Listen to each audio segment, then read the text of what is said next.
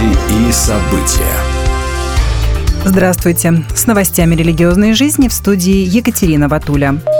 Протеерея Алексея Уминского, ранее лишенного сана Московским патриархатом, восстановил в сане Синод Вселенского патриархата. Сообщается, что Уминский будет служить в одном из приходов Вселенского патриархата в Европе.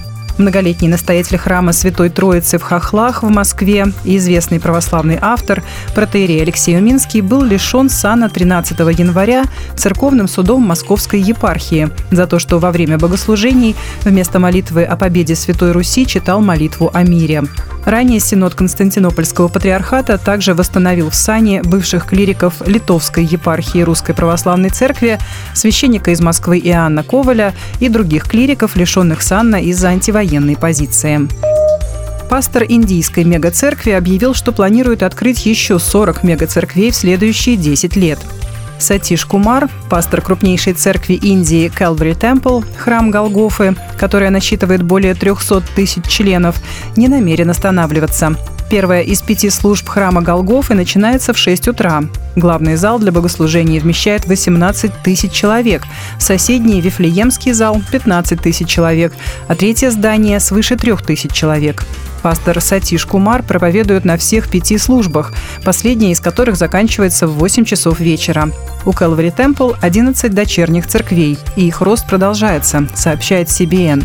Бог вложил в мое сердце желание основать 40 мегацерквей, подобных тем, что вы видите здесь, в течение следующих 10 лет, рассказал Сатиш Кумар.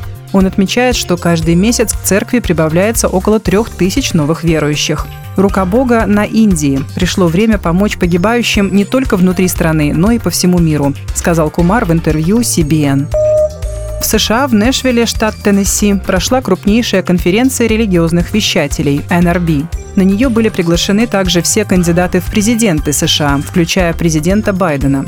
Выступая перед национальными религиозными вещателями, экс-президент США Дональд Трамп заявил, что защитит свободу вероисповедания, если вернет себе Белый дом. Он сказал ликующей толпе, «Мы защитим христиан, и мы защитим Бога на нашей территории».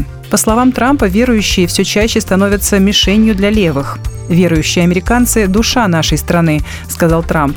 Помните, каждый коммунистический режим на протяжении всей истории пытался искоренить церкви, точно так же, как каждый фашистский режим пытался сотрудничать с ними и контролировать их. А в Америке радикальные левые пытаются делать и то, и другое одновременно, заявил Дональд Трамп.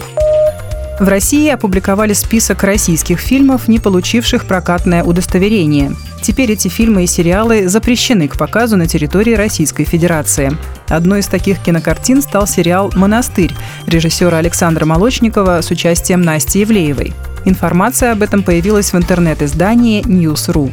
Как сообщается, это решение не связано со скандалом, разразившимся вокруг Ивлеевой из-за голой вечеринки, которую она организовала в конце прошлого года. Причиной отказа сериалу в прокате стало оскорбление чувств верующих. Кроме сериала «Монастырь» в список запрещенных попали также фильмы «Айта» и «Сказка» режиссера Александра Сакурова.